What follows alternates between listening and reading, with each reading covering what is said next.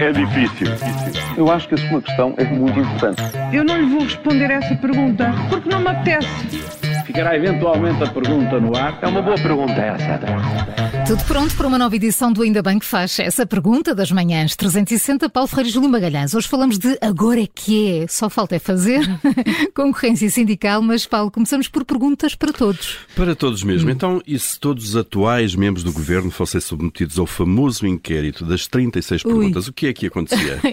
Podia haver algumas surpresas, como se tem visto, aliás. Não é? É verdade, olha, por exemplo, já sabemos, não é? Paulo Cafofo, o secretário de Estado das Comunidades Portuguesas, eh, teria de responder sim às questões sobre o conhecimento que tem de ser alvo de um processo de inquérito eh, no qual é suspeito de corrupção.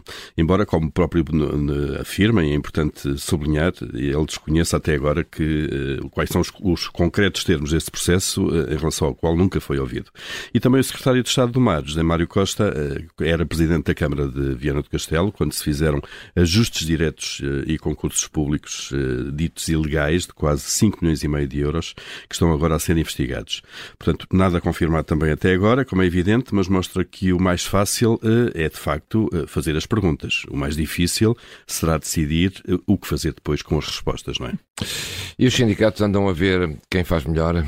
Ah, Ontem houve uma, houve uma nova paralisação de professores em É- Lisboa. É verdade, a pressão sobre o governo é enorme e depois das greves que decorrem aos tempos de disciplinas, ontem a FEMPROF foi o rosto também de nova greve, agora por distritos, eh, começando por Lisboa. Mário Nogueira falava ontem aos jornalistas numa greve extraordinária com 90% de adesão e que tinham que continuar até chegar aos 100% esta semana porque estamos em tempo de negociações. Pareceu uma prova de vida da FEMPROF, mas será que esta luta agora de sindicatos pode, para ver quem tem mais gente a aderir a greves e a protestos, não pode um dia destes virar, virar-se digo, contra os próprios docentes. Um dos problemas destes anos todos foi precisamente a politização das greves. A ver, vamos. E o que é que é preciso mais para que os deputados revejam o processo orçamental? Hum, enfim, o problema já está identificado há muito. Agora, as mudanças, essas demoram. Demoram muito, não é? E agora vem juntar-se mais uma voz conhecedora de, de dentro ao coro de críticas que quase todos fazem. Eh, Rui Baleiras eh, é o coordenador da Unidade Técnica de, de Apoio Orçamental, a UTAU, que trabalha junto do Parlamento, e numa entrevista dada à CNN defende de facto uma reforma profunda do processo orçamental. Diz que é um processo caótico e danoso para a qualidade das políticas públicas.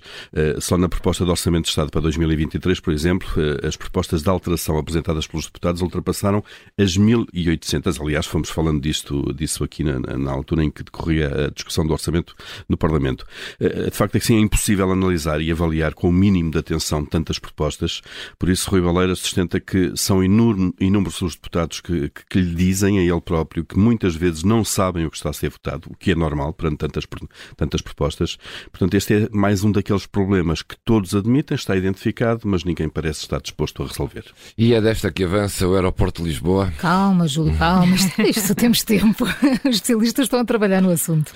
Olha, em entrevista ontem ao Jornal Público, Rosário Partidário explica no- nessa entrevista como as comissões técnicas já estão a trabalhar, define prazos, dá indicações de que as cinco localizações até podem ser reduzidas e até lança desafio à sociedade civil, que também pode dar contributos para o novo poiso do aeroporto de Lisboa.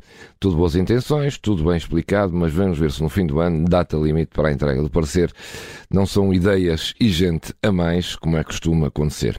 Assim, à primeira vista, parece que desta vez o processo avança, até porque houve acordo entre os dois maiores partidos. Júlio Magalhães e o Paulo Ferreira com as perguntas que marcam a atualidade. Amanhã há mais para ouvir. A questão é difícil.